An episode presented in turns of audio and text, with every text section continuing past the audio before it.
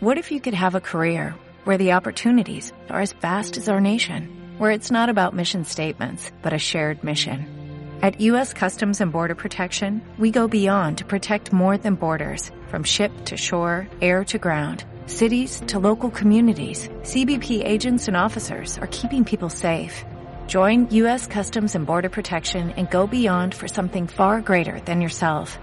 Learn more at cbp.gov/careers. Demos Radio. La lucha por la libertad política colectiva continúa.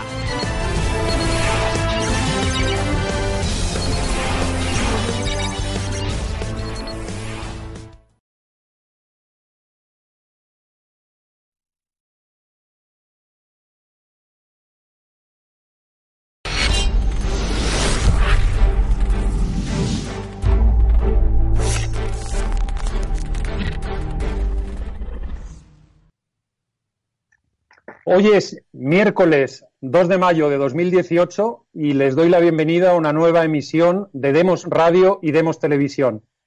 Hoy contamos en el, en el área técnica con la ayuda de César Bobadilla y al otro lado del micrófono, al otro lado de la cámara, con don Roberto Centeno. Roberto, ¿cómo estás? Estupendamente. Bueno, pues bienvenido. Muchísimas gracias por, por hacernos el honor de participar en nuestras emisiones y bueno, hoy tenemos un programa, un programa calentito, ¿no? Tenemos que hablar de, muchas cosas. De muchas cosas, sí.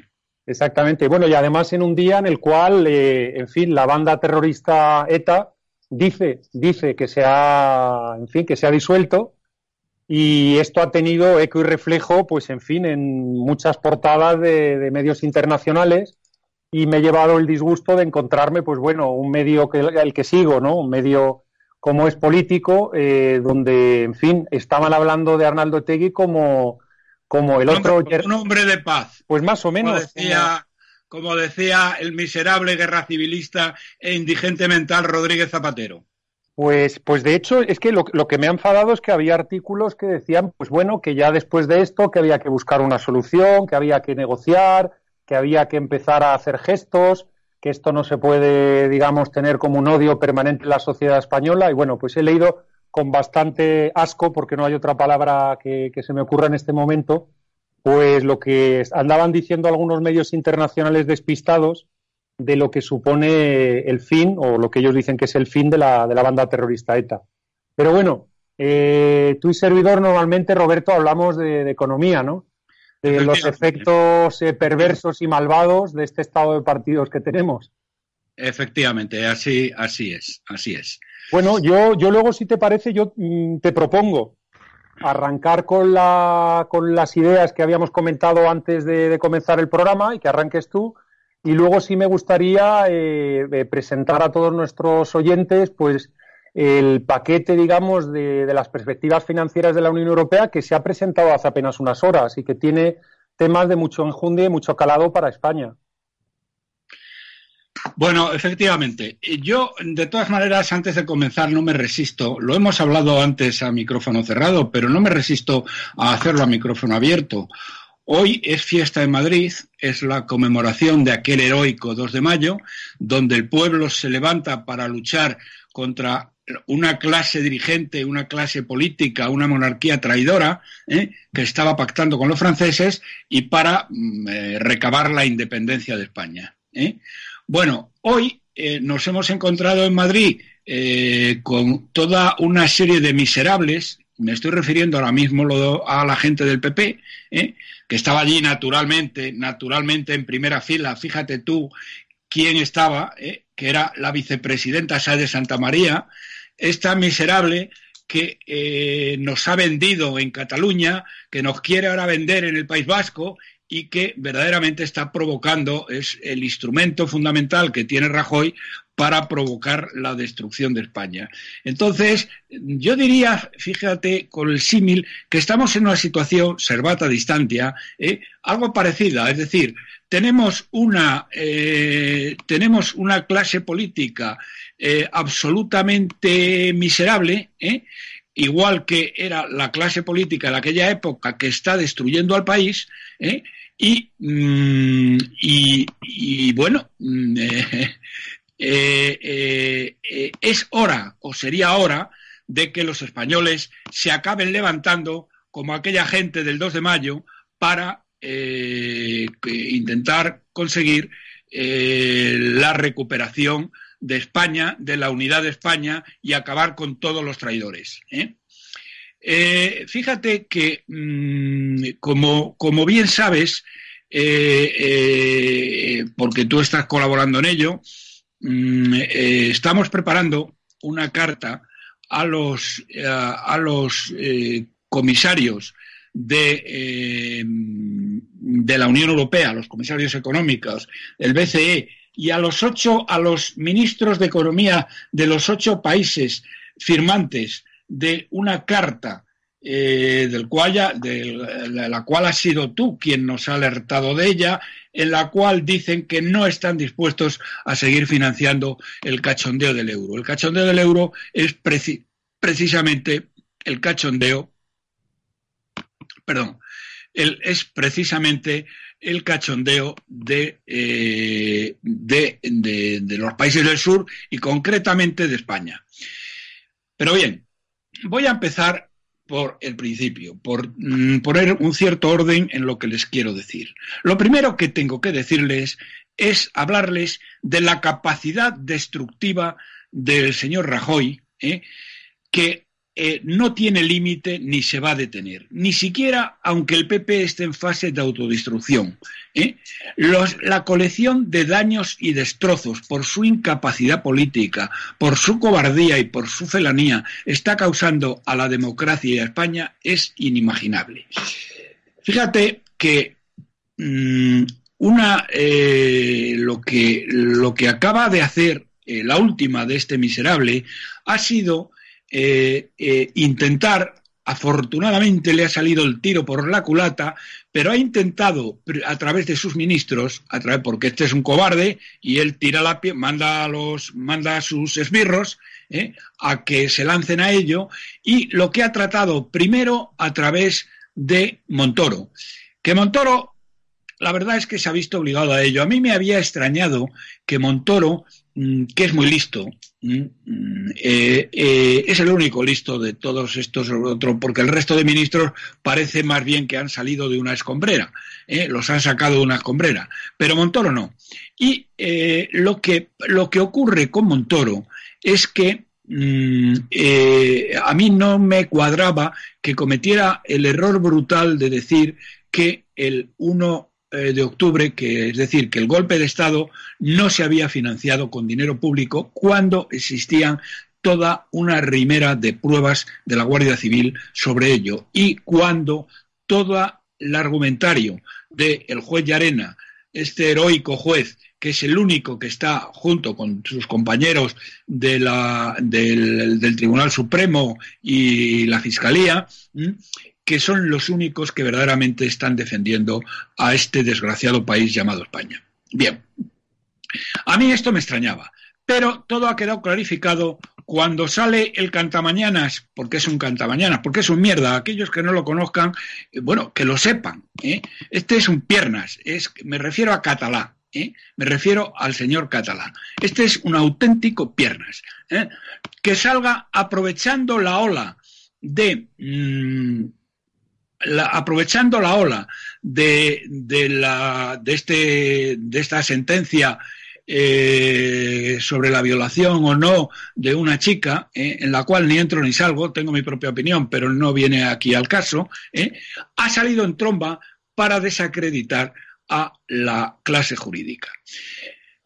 Eh, ¿Cuál era la intencionalidad de esto? Pues esto es lo primero que les quiero decir a ustedes, a nuestros oyentes. Miren ustedes, la intencionalidad de esto es que Rajoy está empeñado, a Rajoy por supuesto le importa tres pimientos eh, a la que la chica la hubieran violado, dejado de violar, y, ni nada. Eh, le, trae sin cuidado, porque lo único que le importa, lo único que le importa es intentar llegar al año 20 y alargar el máximo posible, mantenerse en el poder el máximo de tiempo posible eh, mm, para evitar para evitar o tratar de evitar, para tratar de blindarse judicialmente, porque eh, Rajoy le van a acabar acusando de dos cosas, de dos delitos penales gravísimos. El primero es haber sido impulsor de la mm, haber sido impulsor de la corrupción y beneficiario político y personal de la misma. Esto era la querella que tenía preparada o que iba a preparar, mejor dicho,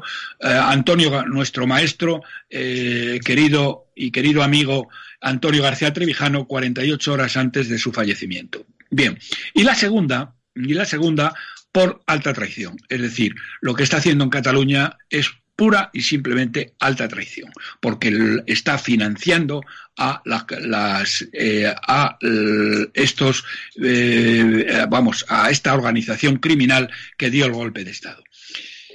Pero, ¿qué es lo que pretende Rajoy? Bueno, pues la pretensión de Rajoy es desacreditar a la justicia para, para conseguir el golpe siguiente. Esto, mm, aunque aparentemente lo que decía este, este cantamañanas, que parece que lo han sacado una escombrera de Catalá, ¿eh? no iba dirigido contra, eh, insisto, contra el juicio de esta chica por violación. No, lo contra quien iba dirigido, bueno, la intencionalidad de esto es pura y simplemente, era mejor dicho, porque les ha salido el tiro por la culata, gracias a Dios, eh, era el el intentar eh, mm, eh, conseguir, el intentar conseguir desacreditar a el Tribunal Supremo y en particular al juez de Arena, porque lo que quiere Rajoy, y esto ténganlo ustedes muy claro, es que los golpistas eh, sean liberados y que se nombre rápidamente a un nuevo eh, un nuevo gobierno golpista en Cataluña. Eso es el deseo de Rajoy porque cree que a él le conviene políticamente. Él no quiere elecciones en Cataluña porque si se repitieran las elecciones en Cataluña, el PP no es que se hundiría, es que desaparecería. Es decir, no iba a sacar ni un solo escaño. ¿eh? Y todos esos escaños iban a pasar a Ciudadanos. Rajoy bajo ningún concepto quiere eso. Y por lo tanto está deseoso de que se desacredite al Poder Judicial y que cualquiera pueda eh, presentarse, aunque parece que ya tienen seleccionada la persona, que no tiene, no tiene todavía, eh, digamos, ningún cargo judicial contra ella, que es la señora Arcadí, ¿eh? Para que evitar estas elecciones que Rajoy quiere, eh, no quiere que se celebren porque quiere perder. Afortunadamente, Puigdemont que piensa que si se convocan estas elecciones él va a salir ganando y RC va a salir perdiendo grandemente, quiere lo contrario. Entonces no sé lo que pasará. Pero tengan ustedes en cuenta que dentro de la incapacidad política, la capacidad destructiva, la felonía de Rajoy sobre la unidad de España y sobre la democracia, este ha sido su intencionalidad en el ataque judicial de Montoro y el miserable de Catalá en un intento, como digo, desesperado para blindarse judicialmente ante los posibles delitos penales que ya he señalado. Bien, y a esto, y a esto, queridos eh, oyentes, queridos telespectadores, se une el abandono brusco y total de las reformas económicas para garantizar la viabilidad de las pensiones futuras, la contención de la burbuja de deuda y la credibilidad de los inversores internacionales. Y fíjense ustedes que para colmo del disparate, esto que ha hecho Rajoy, ¿eh? donde lo que ha hecho pura y simplemente es presentar, eh, eh, bueno, cargarse, ir a un desbarajuste presupuestario total, porque lo que ha hecho es un desbarajuste presupuestario total, en el colmo de este disparate, esto sucede justo en el momento en que el Banco Central Europeo piensa finalizar su política monetaria ultraexpansiva y empezar a elevar los tipos de interés. Algo que hará imposible el obtener los más de 200.000 millones de euros anuales que necesitamos para refinanciar deuda y para cubrir los nuevos déficits. Y para tratar de eh, evitar este desastre, lo único que está en, mi mano particular, en mano de un grupo de economistas y profesores que hemos venido denunciando la situación eh, catastrófica de la economía española, a, los cuales eh, José Papi nos está prestando una ayuda realmente impagable. Lo único que tenemos en nuestra mano, aparte de denunciarlo en medios como este, es, es alertar a los únicos que pueden evitarlo, es decir, alertar a las cúpulas económicas de la Comisión, del Banco Central Europeo y los ministros económicos de los ocho países que eh, no están dispuestos a seguir financiando el cachondeo del euro y que exigen austeridad, austeridad y austeridad. Bien, es bien cierto que este eh, desbarajuste presupuestario podría cortarlo si quisiera Ciudadanos, ¿eh? no apoyando este desbarajuste presupuestario que ha impuesto a Rajoy el PNV, aunque él le da exactamente lo mismo. A Rajoy le da exactamente lo mismo. Y que en contra de todo lo que ha prometido, y esto presten ustedes atención a lo que les voy a decir, va a llevar una subida brutal de impuestos sobre la clase trabajadora y la clase media. ¿Eh? Esto es lo que va a ocurrir. Ciudadanos ha dicho que no lo va a admitir, pero claro, a Ciudadanos le habían prometido 140 cosas, ¿eh? y cuando digo 140 es que eran 140 promesas que no han cumplido ninguna. Así que eh, Ciudadanos que puede cortarlo, no entiendo por qué razones ha hecho lo que tenía que, lo que, tenía que hacer. Bien, aquí mm, no tengo más remedio que hacer una mención a un personaje que es un personaje eh, realmente siniestro y de una vileza extrema, eh, que eh, está vendido a Soros y es un auténtico enemigo de España, que es, mm, bueno, es un antiespañol, mm, que es Juan Ramón Rayo y que el lunes pasado en el Confidencial eh, nos atacaba a mm, el grupo de profesores y economistas que hemos cuantificado eh, la, deuda pública de una manera que además es que es eh, absolutamente, mm, ¿cómo les diría? Absolutamente irrebatible, irrefutable, porque esto son matemáticas, es una cuestión de sumar y restar. Fíjese me, eh, a raíz de este enfrentamiento que tenemos con el señor Rayo, al cual le vamos a contestar adecuadamente el próximo lunes. ¿eh? Roberto, Roberto, déjame que lea, si quieres, los titulares del artículo de, Juan Ramón Rayo, nada más los dos titulares. Venga, perfecto, así descansas tú un segundo. En, el artículo al que, al que hacías alusión hace un segundo, en el confidencial, es del lunes, como bien decías, y reza lo siguiente: la deuda pública española no asciende al 140% del PIB la deuda pública española cerró 2017 en los 1,144 billones de euros, es decir, el 98,3% del PIB. ¿A qué se deben entonces las discrepancias entre esa cifra y la que ofrecen los conspiranoicos? Los conspiranoicos somos nosotros, ¿eh? somos nosotros. Bien, entonces decirles a ustedes, eh, primero, mm, mire, lo que, lo que me señalan, eh, me señala un eh, un liberal que conoce de primera mano la evolución de Juan Ramón Rayo desde ser un talibán del mercado a ser un vendido al separatismo totalitario y a los oligopolios, ¿eh? y que define muy bien a este adyecto personaje. Miren ustedes, esto no lo digo yo, ¿eh? lo dice una persona que le conoce bien. Dice, Juan Ramón Rayo, como miembro de referencia del Instituto Juan de Mariana, ha contribuido a poner esta organización, es decir, un instituto liberal, en teoría, entre comillas, ¿eh? al servicio de Soros y del nacional separatismo totalitario. ¿eh?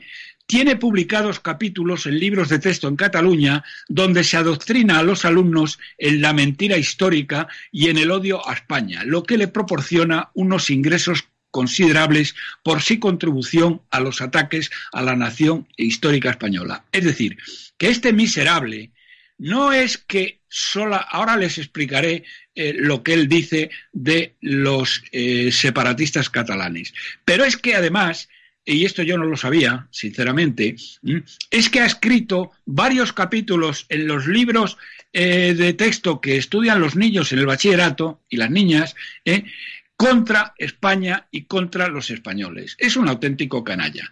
Dice, bueno, y continúa este, este, este antiguo compañero de, eh, antiguo liberal compañero de Rayo, dice, igual le pasa con los problemas del déficit y el endeudamiento públicos.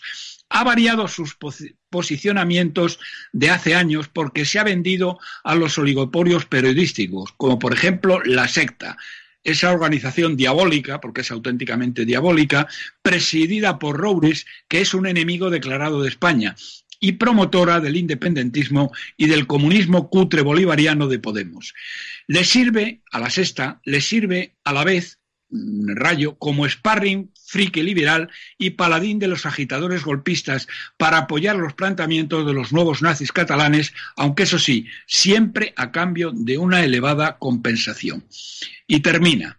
De hecho, aunque lo oculta, para poder seguir viviendo del oligopolio de los medios de comunicación del régimen, es un anarquista de mercado que solo cree en su cuenta bancaria, todos los que le conocemos bien desde hace años lo sabemos perfectamente, aparte de que es un antiespañol que no vacila lo más mínimo en emplear la mentira y las medias verdades o lo que haga falta para la destrucción de la nación española. Su vileza y su felonía no se para en barras ni tiene límite.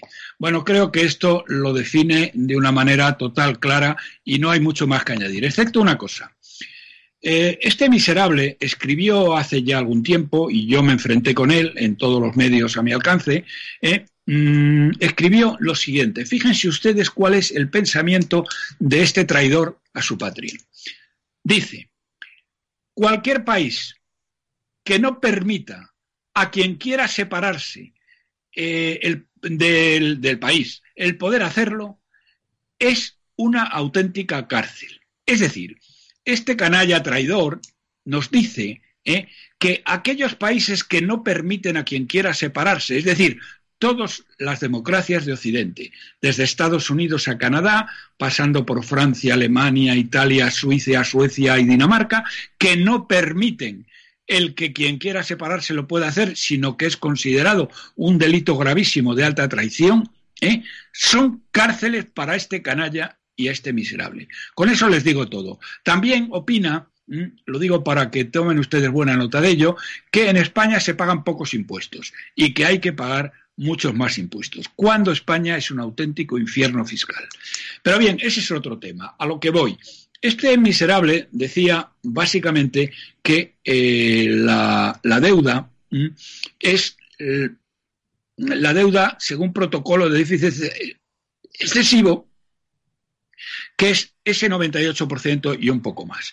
Miren ustedes, lo que vamos a explicar eh, eh, muy claro, con todas las cifras, el próximo lunes, es cómo, eh, según el Banco de España, que creo que es una institución que si peca de algo es que está a favor de las tesis del gobierno siempre, en el Banco de España la cifra es del 130% del PIB. Lo que dice este, eh, este miserable es que en esa deuda está también incluida la deuda de las comunidades autónomas y que esa deuda la estamos contando dos veces. Y claro, eso verdaderamente es no saber dónde tiene la mano derecha, porque esa deuda las comunidades autónomas no la van a devolver jamás. ¿Ustedes piensan acaso que Cataluña va a devolver alguna vez los 70.000 millones de euros que debe al Estado español? Jamás. Y, y lo mismo Andalucía, y lo mismo, y lo mismo Extremadura, y lo mismo Castilla-La Mancha, etcétera, y lo mismo Valencia, jamás van a devolver esa deuda. Y entonces, ¿qué pasa? Que como no van a devolver esa deuda, esa deuda recae sobre el Estado. Y eh, el tema es que no tiene vuelta de hoja. Luego comete toda una serie de errores eh, y tropelías que está analizando, que bueno, que va a contestarle, ya le ha contestado, de hecho, muy bien Juan Laborda, eh, que es un, excelente economista y que estos temas los domina estupendamente, porque confunde mm, el valor de mercado con los valores nominales, confunde toda una serie de cosas, que yo no estoy muy seguro que los confunda, sino simplemente que miente para hacerle un favor a alguien. Porque si el señor Rayo ha salido ahora a destiempo, sin venir a cuento, para meterse con nosotros y nos llama conspiranoicos, no es a humo de pajas. ¿eh?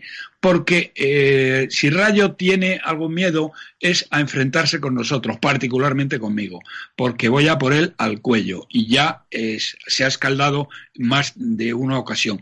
Le he desafiado además, le he llamado cobarde y traidor y le he desafiado públicamente a un debate público que nunca ha aceptado. Bien, el hecho de que eh, Rayo haya salido con este tema es que, eh, y tú, um, José, José Papi, lo entiendes muy bien, es que nuestro, eh, nuestra denuncia continua del volumen de deuda real, de deuda pública real, está empezando a hacer mella en determinados ambientes. ¿eh? El otro día yo escribí un artículo contra el, presidente de la AIREF, que es un impresentable también, y en este sentido, y Rayo eh, eh, este no se ha atrevido a contradecirme, eh, pero ha mandado a Rayo en su lugar. Pero como Rayo no da puntada sin hilo, lo que a mí me gustaría saber, que probablemente no sé si algún día lo sabré, pero cuánto ha cobrado por el publicar este artículo contra este tema. Pero en fin, el próximo lunes les daremos, les daremos cumplida, mm, daremos cumplida cuenta de las falsedades de este miserable y traidor a España y a los españoles. Y luego, si quieres, hablamos un poco de la situación económica en la que nos deja el, disparate eh, económico, vamos, el disparate presupuestario de Rajoy y eh, qué consecuencias va a tener para los eh, pensionistas y para la economía española en general. Pero te, cedo la palabra. Venga, pues si quieres yo puedo, puedo hacer un repaso muy rápido a la novedad que hemos tenido hoy con relación a las perspectivas financieras de la Unión Europea, eh, porque también eh, anuncian nubarrones que pueden afectar mucho a España y creo que es importante que los destaquemos en el programa de hoy. Bueno, eh, el presupuesto que ha puesto sobre la mesa Jean-Claude Juncker, que no es nada más que un esbirro de Merkel, junto el, el comisario alemán, que se llama Oettinger, el comisario de presupuesto, pues así es un presupuesto que nada menos y nada más, señores, incrementa, incrementa el presupuesto comunitario, quiere incrementar la burocracia de la Unión Europea. Había un acuerdo eh, eh, de no superar nunca para el presupuesto comunitario el 1% del PIB de, los miembros de la Unión Europea y eh, se está proponiendo llegar al 1,114% del, del presupuesto comunitario. Eso significa en Román Paladino, como dices tú, Roberto, 1,28 billones de euros para el periodo 2021-2027. ¿Cuáles son las novedades? Evidentemente, lo importante que hay que entender aquí es que esto sencillamente es eh, obedecer a la dueña del circo, plantear, digamos, la posición maximalista de la dueña del circo, que la pone encima de la mesa esa posición maximalista, y a partir de ahora, en el Consejo de junio y en los consejos que vengan a partir de ahí, en la segunda mitad del año pues van a empezar los palos, los debates, las discusiones, las peleas y en fin, ahora va a ser un momento donde el tema de la Unión Europea pues va a volver a estar candente y va a haber movimiento, ¿no? Vamos a ver, hay una reducción muy importante de los fondos agrícolas. La Comisión Europea propone que sea de un 5%. Esto, ¿Cuántos son ahora? Ahora mismo los fondos, bueno, son el 40% del presupuesto comunitario. Se quiere bajar en un 5%. Ah, en un 5%. En un 5%. Luego, perdona, en un 5% o bajarlo del 40 al 35. Bajar en un 5% el, la cifra absoluta que tenemos hoy. Que tenemos hoy. Ahora, continúo. Esto toca a España y de lleno. Segundo, reducción de las subvenciones de los fondos estos regionales, estructurales, de cohesión o como los queramos llamar. Hay, hay las reducciones de un 7% hay muchas regiones españolas que están todavía percibiendo esos fondos, pues esos fondos se van a reducir eh, de una forma importante. Se quiere triplicar el presupuesto de control de fronteras. Es decir, tras la metida de pata, eh, digamos, que lo hablábamos el otro día en un programa con, Pedro Gallego y con Jesús Murciego, la metida de pata del pasen ustedes todos y no eh, practicar una política de inmigración que permita una digestión controlada, que es la que, sea, la que todos los expertos internacionales siempre han recomendado y que fue la que vivieron los españoles que se fueron a trabajar a Suiza, que se fueron a trabajar a Francia, Alemania, a Holanda, Bélgica, que se les admitía de unos cuantos miles, las personas cogían su trabajo, su casa, eh, se instalaban y empezaban a pagar impuestos y aquí paz y después gloria. Y ha sido gente que ha trabajado fenomenalmente y, que no ha habido mayor problema. Entonces, eh, ahora mismo, debido a la metida de pata que hizo la señora Merkel, tienen que triplicar este presupuesto. Luego, quieren algo que a mí sí me parece bien, quieren incrementar notablemente el presupuesto de innovación. Todo lo que es tema digital, tema de innovación, etcétera. ¿Qué, reacciones ha tenido esto ya? De primeras, los franceses, que a pesar de que Macron sea el niño más guapo de todos los, líderes de la Unión Europea, el ministro de Agricultura ya ha dicho que de eso nada, que a Francia no le baja los fondos agrícolas y que no les da la gana y demás. Con lo cual, se demuestra a las claras, cinco minutos después de la presentación, de que no le han marcado ni el teléfono al Elíseo. Es decir, que le han dado unas palmadas, han salido en la foto, se han reunido, pero aquí manda quien manda. Segundo, y muy importante, ¿sabes quién se ha enfadado? Pero automáticamente, en un minuto, uno de los países más ricos de la Unión Europea, Mark Rutte, el primer ministro holandés, ha saltado inmediatamente diciendo que vamos, que ni está ni se le espera a Holanda para pagar esto que ya se ha acabado de los gastos, ya se ha acabado de pagarle a los países que no quieren tener autoridad ni disciplina. Y ojo a Holanda, que Holanda es un país muy grande. Eh, Mar Rute ha malganado las elecciones holandesas porque está en una coalición muy complicada, porque tuvo que asumir las tesis del que le estaba pisando los talones, eh, eh, que era Gerbilders, el partido, digamos, más populista o xenófobo, más radical, como lo queramos plantear. Él tuvo que asumir muchas de las tesis de Gerbildes para poder eh, ganar las elecciones y, claro, ahora está teniendo que responder a sus votantes. Entonces ya dice que este presupuesto que lo pague su abuela. Holanda, además, ha liderado la carta a la que tú hacías alusión antes, en la cual ha involucrado a Irlanda, ha involucrado a los tres países nórdicos, a los daneses, a los suecos y a los finlandeses, y ha involucrado a las tres repúblicas bálticas, a Estonia, Letonia y Lituania. Esos ocho países han dicho que el euro, y eso que dos de ellos, o más de ellos, no están en el euro, pero sí acaban pagando determinadas facturas del euro, como por ejemplo la ayuda a la banca española, etcétera. Eh, estos han dicho, señores, o se va a una disciplina, a una austeridad, a un control de la deuda pública serio eh, eh, y, y, vamos, que sea generalizado en todos los países de la Unión Europea, o con nosotros no cuenten.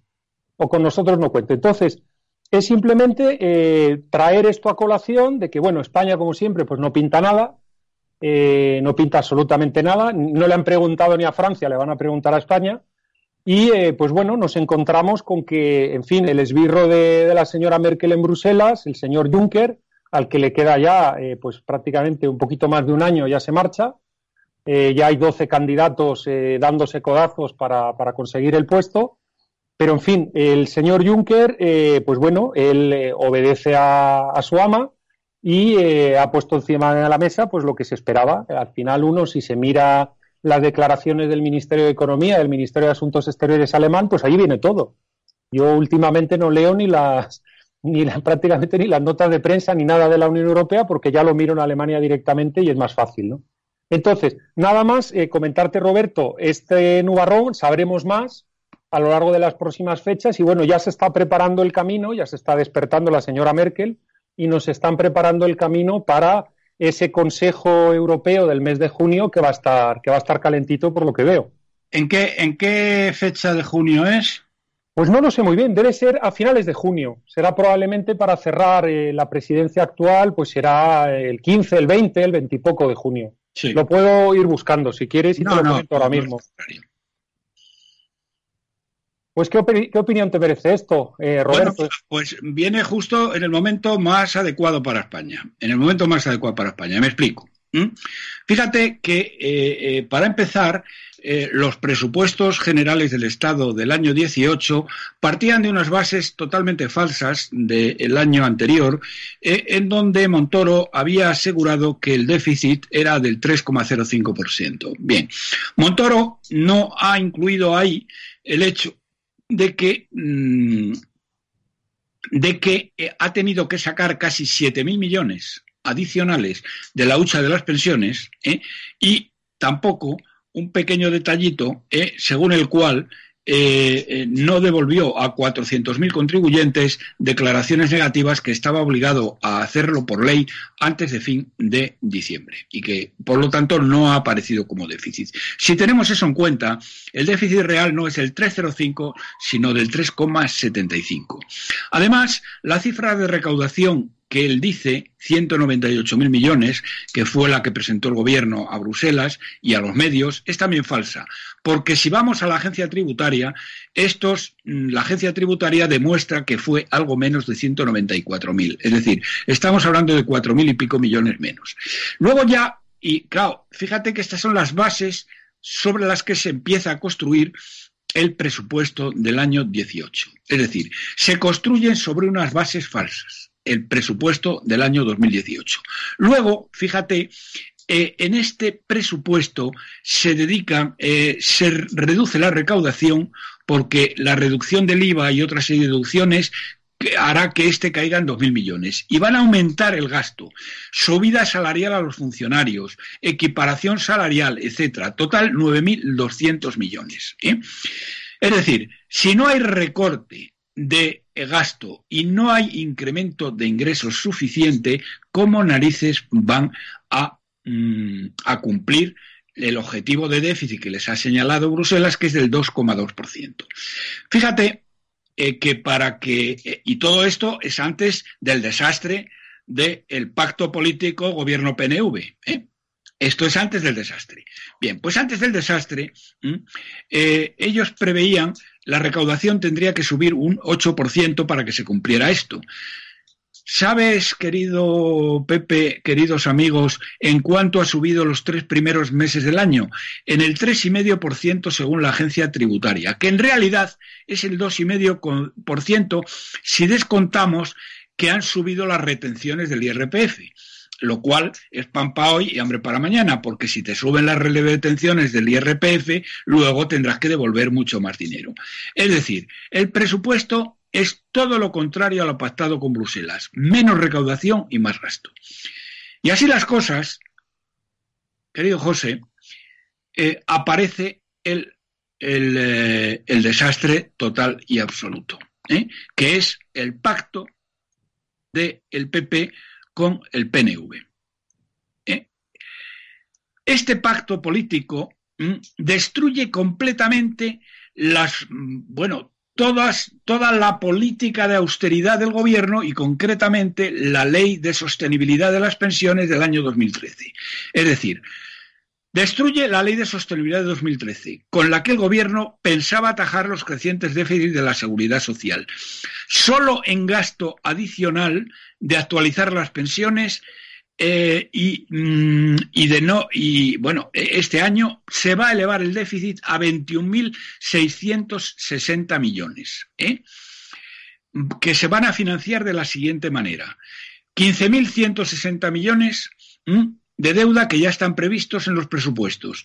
6.500 millones que van a sacar del fondo de reserva, donde ya solo quedan reducidos a 1.800 millones y luego cantidades superiores a los años siguientes. Porque fíjate, eh, José, que la no aplicación de la ley de sostenibilidad a partir del 1 de enero del año que viene, que afecta a 350.000 nuevos pensionistas, supondrá déficits adicionales de 1.500 millones en el año 19, de 3.000 millones en el año 2020, de 4.500 millones en el año 2021 y así sucesivamente. Es decir, estos 350.000 eh, nuevos pensionistas iban a ver reducidas sus pensiones en 1.500 millones. Los otros 350.000 que serán del año 2020, eh, eh, pues tres cuartas de lo mismo. Por lo tanto, serán 1.500 millones por dos, luego por tres y luego por cuatro. Es decir, un desbarajuste presupuestario total. Y frente a esto, tenemos la ocurrencia del gobierno de que esto se va a saldar con una tasa tecnológica, lo cual es un insulto a los ciudadanos. ¿eh? Y esto justo cuando eh, el, el, Banco Central Europeo está a punto de finalizar la política monetaria ultraexpansiva. Esto, mm, querido José, queridos amigos, tú lo sabes bien, nos lleva directamente a una situación de imposibilidad de seguir financiando este chiringuito, pero a Rajoy le da lo mismo, porque eh, la política de Rajoy es la misma que la de Luis XIV. Después de mí, el diluvio. Y esto, queridos amigos, es todo lo que tenemos encima y tendremos ocasión de irlo desgranando en futuras semanas. Pero está sobre este miserable, este traidor de eh, Mariano Rajoy, hasta va a hacerle la capacidad destructiva de Rajoy es verdaderamente colosal y está destruyendo a este país que lo va a dejar completamente destruido política, económica y socialmente. Pues don Roberto, se puede decir más alto, pero no se puede decir más claro. Y además, en el 2 de mayo, este llamamiento que haces a que la nación española deje de sestear, pues tiene más razón que nunca. En fin, eh, yo quería, eh, antes de cerrar la, emisión, recordarle a todos nuestros seguidores que Demos Radio y Demos Televisión la podéis encontrar en diversas plataformas, en Evox, en YouTube, en Facebook, en Twitter Periscope, que creo que es lo mismo, en Spreaker, y en fin, eh, los oyentes pues están subiendo muchísimo y daros las gracias porque te sigáis con interés nuestros programas. Eh, en fin, eh, le voy a dar las gracias otra vez a, mi amigo César Bobadilla por ocuparse de todo esto de los cacharros, los botones y las cámaras. Muchísimas gracias. Y a ti, Roberto, pues en fin, muchísimas gracias por tu intervención y hasta muy pronto, espero. Hasta muy pronto. De acuerdo. Un abrazo y muy buenas noches a todos. Buenas noches a todos.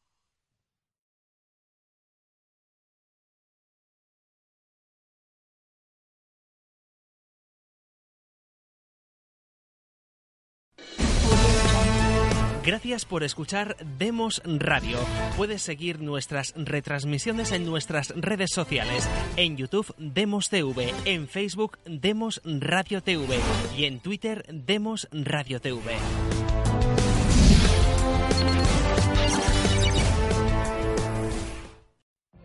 What if you could have a career where the opportunities are as vast as our nation, where it's not about mission statements, but a shared mission? At U.S. Customs and Border Protection, we go beyond to protect more than borders. From ship to shore, air to ground, cities to local communities, CBP agents and officers are keeping people safe. Join U.S. Customs and Border Protection and go beyond for something far greater than yourself. Learn more at cbp.gov/careers.